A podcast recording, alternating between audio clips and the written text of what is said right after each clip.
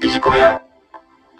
人間関係では効果を重視するということで、今回は情報提供させていただければと思います。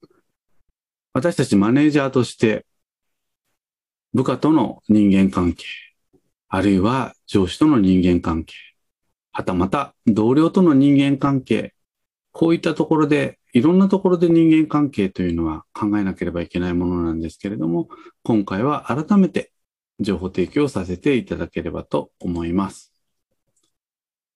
さて、ビジネスでは合理的に仕事を進めることが何よりも重要です。合理的、すなわち理にかなっているということでございます。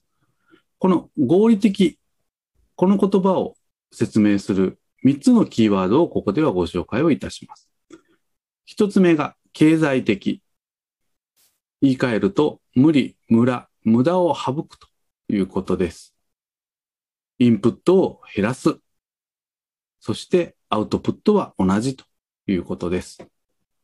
二つ目、効果的。より正しく、より早く、より楽に、より安全にということです。インプットは同じでアウトプットを増やしていく。これが効果的。最後に三つ目、効率的。経済的と効果的を合わせる。インプットあたりのアウトプットを最大化する。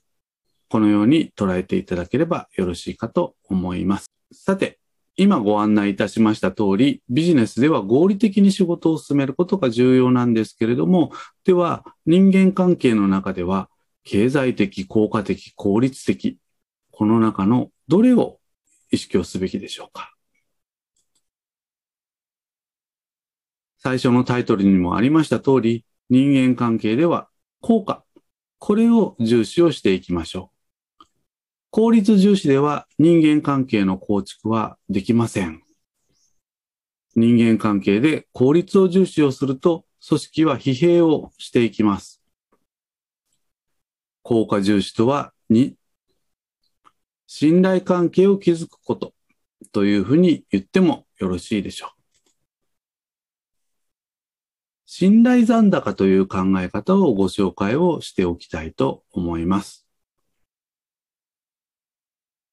有名な書籍、7つの習慣の中でも扱われている概念の一つでございます。私たちは相手ごとに銀行口座を持っていて、信頼を築けばその残高が増え、一方で信頼を失うと残高が減ると。このような考え方です。さて、私たちは部下一人一人に銀行口座を持っている。そのようなイメージをしていただければよろしいかと思います。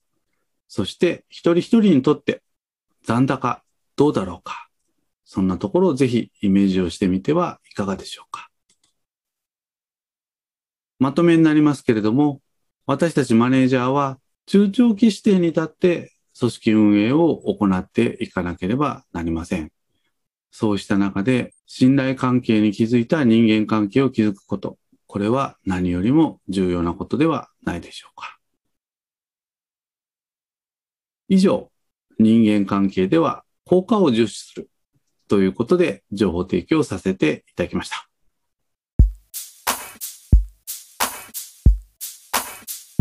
ビジコヤ